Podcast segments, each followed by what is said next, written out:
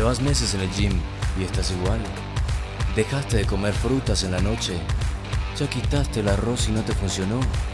Tomaste tu agüita tibia con limón y no pasó nada. ya comiste tu cabeza de ajo entera para desintoxicarte. Terminaste tu tarrito de televentas. Deja los mitos de mierda y aprende a comer de verdad con Nutrition Lab. Bienvenidos. Bienvenidos nuevamente a este podcast donde la ciencia y la experiencia conviven con eficiencia.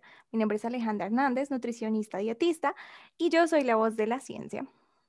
Mi nombre es María Manrique, soy fitness coach y productora y soy la voz de la experiencia. Cuéntanos, Ale, de qué vamos a hablar el día de hoy.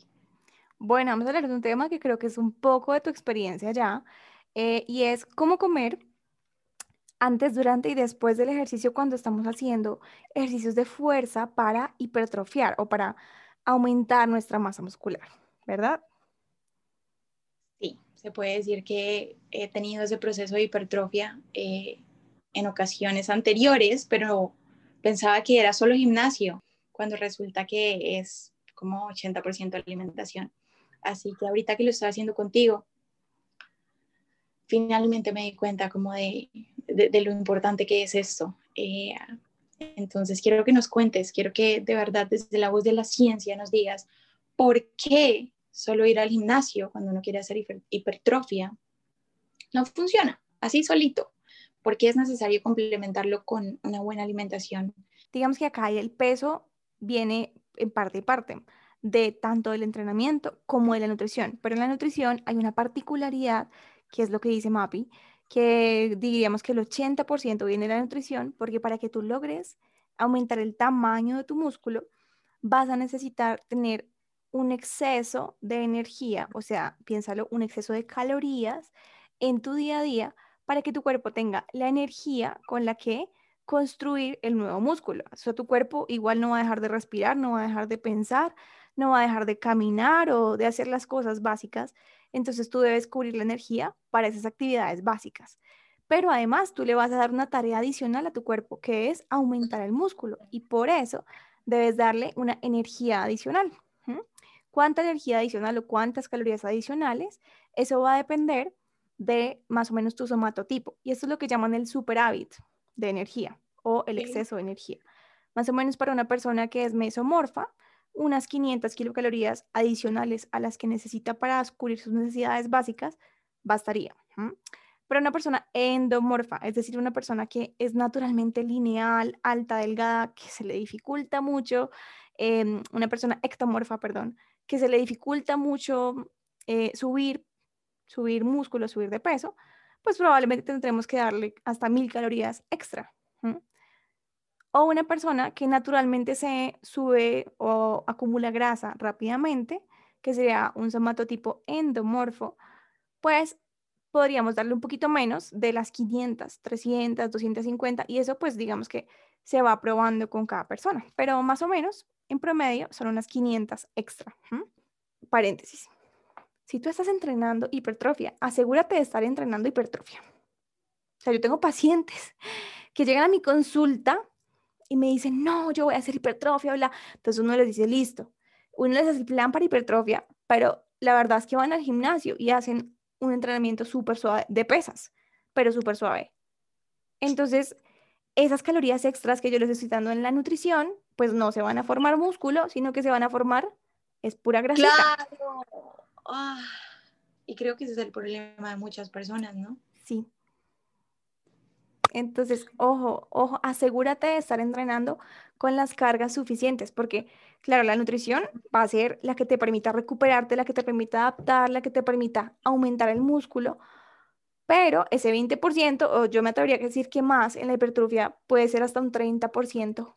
El entrenamiento tiene que ser lo suficientemente fuerte o las cargas lo suficientemente altas para que realmente sea hipertrofia y que esas calorías extra que yo te doy se vayan para formar músculo y no para formar grasa.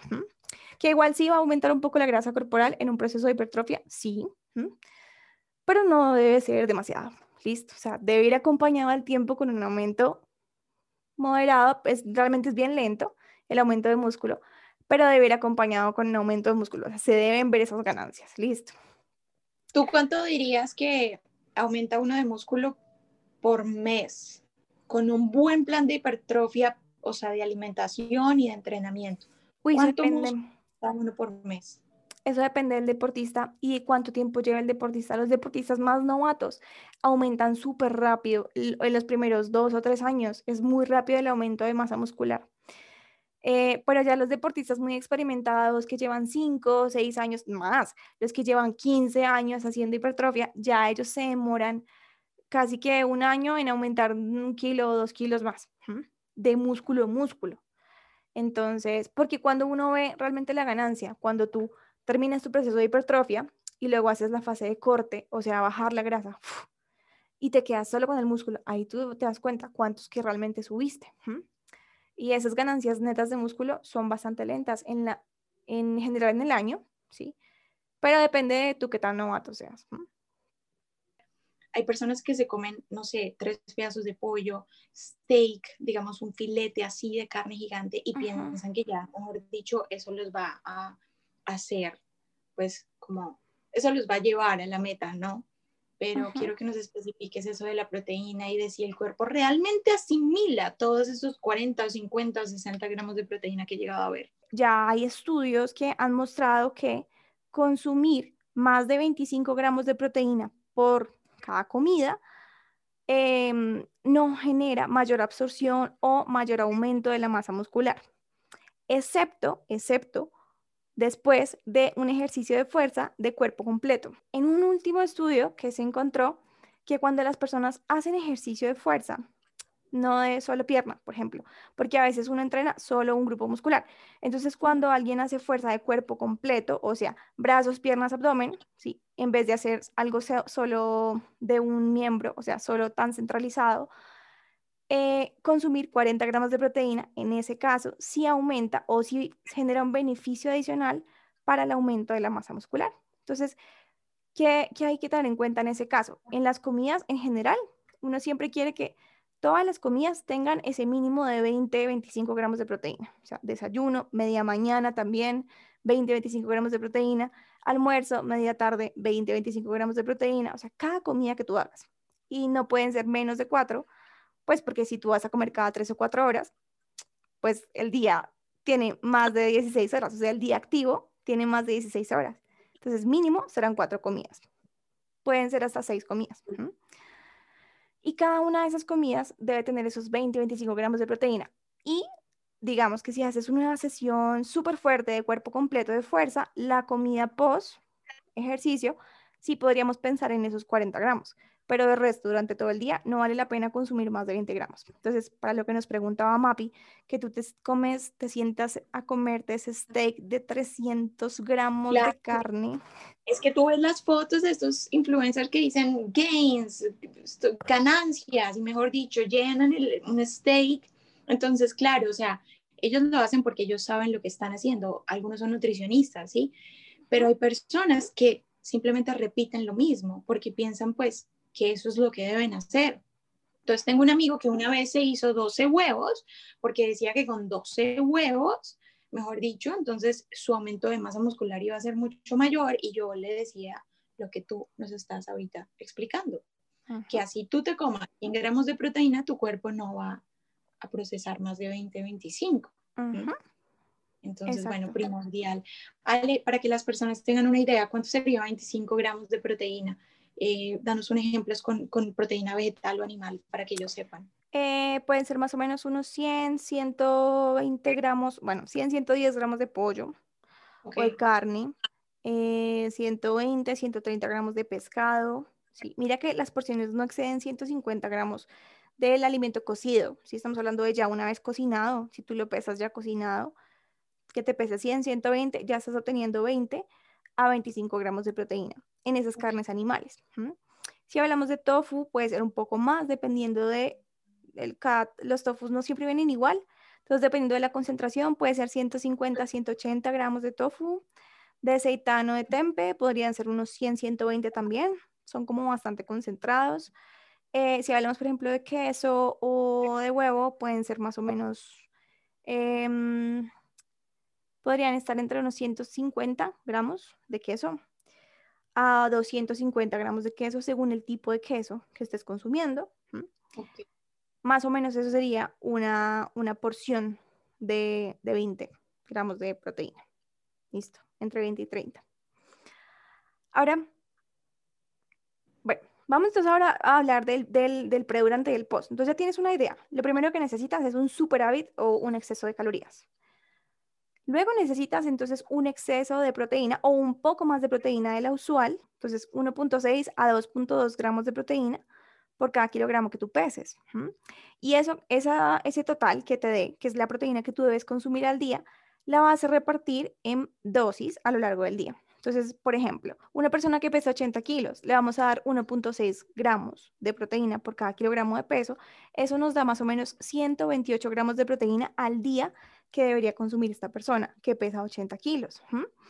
Y tú quieres que esa proteína se reparta más o menos cada 3 a 4 horas a lo largo del día. ¿Por qué?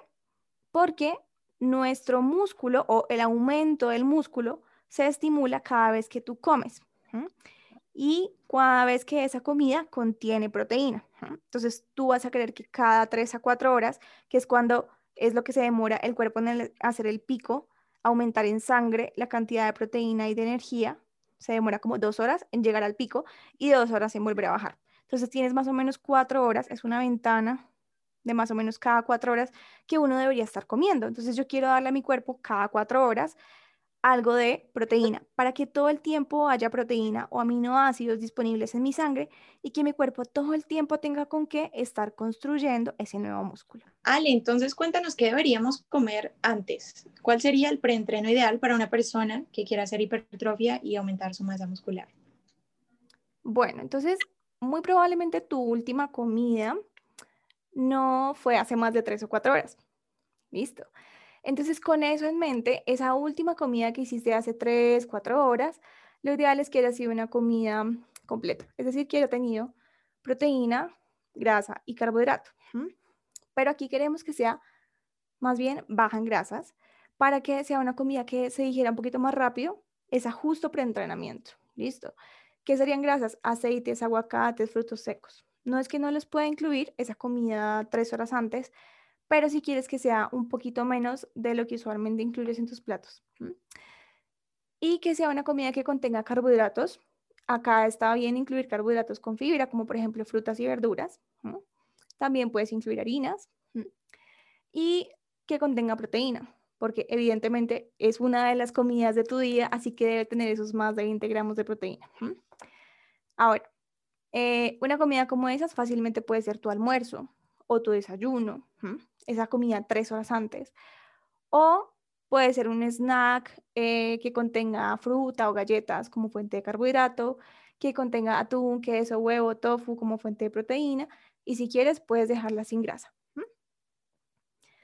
Hasta ahí iríamos como en esa comida que tú vas a hacer básica, básica. Pero ¿qué pasa? Que si tú vas a entrenar y ya estás acercándote a esas cuatro horas, llevas ya casi que cuatro horas sin comer y llega el momento de entrenar, pues no basta simplemente con haber tenido esa comida hace cuatro horas, sino que muy probablemente vas a tener que volver a llenar un poquito el tanque de energía justo antes del entrenamiento. ¿Con qué lo llenarías? Más o menos una hora o 40 minutos antes. Vamos a buscar que tengas un snack, que tenga proteína, pero más énfasis en el carbohidrato, porque el carbohidrato va a ser la fuente de energía para que tú hagas el entrenamiento de fuerza. Entonces, acá puedes tener, por ejemplo, un batido de fruta en leche descremada o una barrita deportiva que tenga una relación 2 a 1, es decir, que tenga el doble de carbohidrato comparado con la cantidad de proteína y que sea baja en grasas esa barrita, porque hay unas barritas de puro grasa, entonces esta pre debe ser baja en grasa. Preentrenamiento no es tan importante que obtengas esos 20 gramos de proteína porque el estímulo de aumentar el músculo va a venir del ejercicio. Y post-entrenamiento es cuando sí vamos a, a necesitar, pero preentrenamiento el énfasis es en los carbohidratos, que tenga mínimo esos 30 gramos de carbohidrato para que ayudes un poquito a llenar las reservas de glucógeno muscular Y, y más que glucógeno, realmente pre-entrenamiento, una hora o 40 minutos antes, no vas a llenar reservas, sino simplemente vas a tener en sangre disponibles los carbohidratos para que durante el entreno puedas darle duro, pues. Listo. Y pues. acá, hidratación, también pre-entrenamiento. Agua, no necesitas nada más. Buenísimo. Durante, ¿qué nos recomiendas? Bueno, eh, aquí no hay opción. El entrenamiento es de fuerza o es de fuerza. O sea, eso sí, no es que, si es para hipertrofiar, tienes que estar haciendo entrenamiento de fuerza. Em, y si bien uno suda haciendo entrenamiento de fuerza, las pérdidas de agua usualmente no son tan altas como para requerir algo diferente al agua. O sea, hablar de una bebida deportiva, pues no tanto. Así que tu hidratación acá, eh, durante el entrenamiento, va a ser simplemente agua. Ten en cuenta que la hidratación realmente empieza desde que te levantas por la mañana hasta que te acuestas a dormir. Pero durante el entrenamiento, obviamente va a ser importante que estés reponiendo a medida que vas perdiendo y que no esperes a sentir sed o que no debes sentir mucha sed durante el entrenamiento. Y eso sería todo. Ya aquí no, que le metas un suplemento durante, no es necesario. Ya, ya, ya pasamos por ahí, ¿no? sí, ya, ya por los suplementos pasamos. Ya por ahí pasamos. Eh, si ustedes no, no, no, lo han escuchado, los invitamos a ir a ese capítulo, que tenemos dos, parte uno y parte dos, así que Mejor dicho, si este es el tema que les interesa, vayan pues después de escuchar este. Ahora, Ale, el post-entreno, la comida después, que dicen que es la más importante, ¿no? Entonces, cuéntanos por qué y, qué, alimentos van ahí. Yo me atrevo a decir que no es la más importante, pero sí es muy importante. Porque recordemos que eh, el hecho de que tú ganes o pierdas músculo va a depender de la cantidad de proteína que tú le des a tu cuerpo en todo el día. O sea, se ha demostrado que para la hipertrofia es más importante cubrir el requerimiento del día. Luego, lo siguiente más importante es distribuirlo en dosis equitativas a lo largo del día. Y luego, lo más importante es lo que comes durante y post. Y lo último, menos importante, es el origen de esa proteína. Animal, vegetal, bla, bla, bla, el suplemento, los BCAAs, eso es lo menos importante al final de todo. Si tú cubres lo básico que es el requerimiento total y que lo distribuyas equitativamente a lo largo del día. Pero bueno, esta comida post-entrenamiento evidentemente sí es muy importante porque aquí empieza esa recuperación después del ejercicio cuando tú durante el ejercicio rompiste la fibra muscular o generaste una carga lo suficientemente alta para producir en el músculo unas adaptaciones a través de unas vías metabólicas que se conocen particularmente aquí la mTOR, que aumenta la síntesis de músculo. Bueno, Ale, pero entonces, ¿qué es lo que uno debe comer cuando termina de entrenar? Comer, tomar, mejor dicho, cuéntanos pues. Bueno, entonces, post-entrenamiento viene esta fase donde vamos a aprovechar que el músculo o el ejercicio ya generó un efecto de anabolismo, o sea, ya está mi músculo, solo por haber hecho ejercicio, ya está estimulado para aumentar la masa muscular.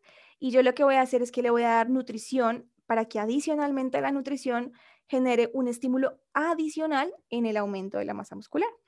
Entonces aquí en esas primeras, en esa primera hora realmente, o esa primera hora y 40, em, que es donde está más alto ese estímulo, yo voy a aprovechar para darle a mi cuerpo alimentos que se absorban rápido. Acá sí puedes usar esos suplementos de los que hablamos en, en los, en los podcasts pasados. Entonces puedo usar una proteína aquí en polvo de whey, en el post-entrenamiento, que es una proteína de rápida absorción, o incluso una proteína de soya, que es una proteína de absorción intermedia, o sea, la absorción es un poquito menos rápida que la de whey, pero sigue siendo rápida.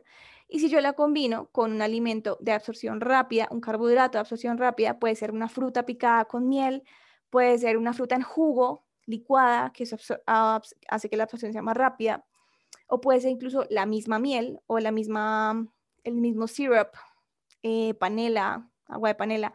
Eso es un carbohidrato de absorción rápida. Entonces, el postentrenamiento, lo que vamos a hacer en esa siguiente hora postentrenamiento es asegurarnos de dar eso, una proteína que se absorba medianamente rápido. Soya, whey funcionan muy bien, o la leche o el queso funcionan muy bien, o los huevos funcionan muy bien, que tenga esos 20 gramos de proteína. Entonces, por ejemplo, hablamos de tres huevos. para lograr esos 20 gramos de proteína.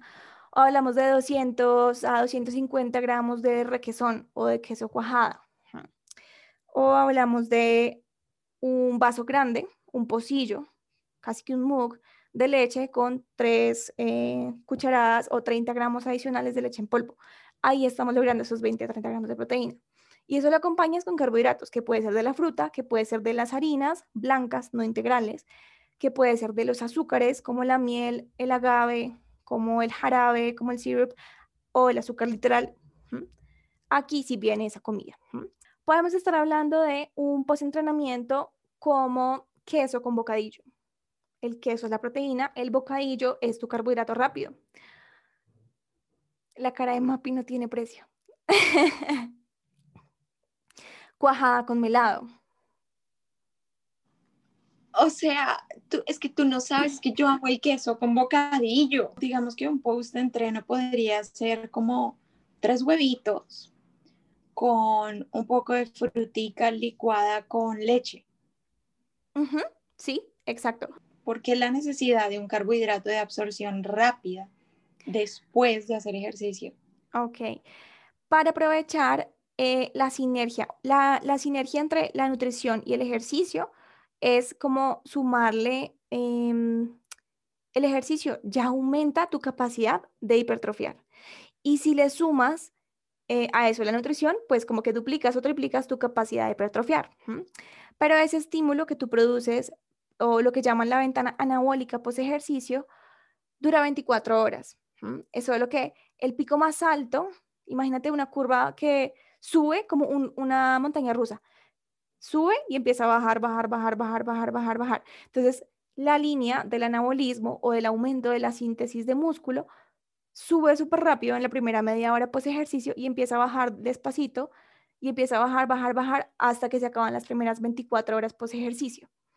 Ahí es cuando ya baja y ya vuelve a ser como normal. Entonces, uno quiere aprovechar esas primeras horas donde es máximo el estímulo anabólico para dar las cargas más rápidas de, proteína post ejercicio. Pero igual, si tú te lo comes tres horas post, sigue siendo mucho más el estímulo que si no hubieras hecho ejercicio. ¿sí? O sea, no es lo mismo comer pre-ejercicio. Te doy un ejemplo. Esto es hipotético, esto no es real. Digamos que tu pre-ejercicio haces una comida con tus 20 gramos de proteína. Aumentas tu músculo en un 10%. Pero si tú haces esa misma comida post ejercicio, aumentas tu músculo en un 30% porque le sumaste el efecto del ejercicio. Ahora, estos porcentajes me los acabo de inventar, es solo para darte un ejemplo gráfico. Sí, sí, sí, sí. Claro, es, impresionante la diferencia, ¿no? Entonces, yo, por eso... o sea, yo puedo dar testimonio de eso, que de, todos estos años que he entrenado y que pensaba que estaba entrenando para hipertrofia, igual nunca lo complementaba con la alimentación, entonces nunca veía los resultados y y pienso que ahorita, ya con esto que llevamos nosotras de hipertrofia, que son tres meses aproximadamente, podemos contarles, ¿no? Las maravillas y todos los resultados que hemos visto cuando complementé con alimentación, eh, que son gigantes, son gigantísimos. De acuerdo, efectivamente.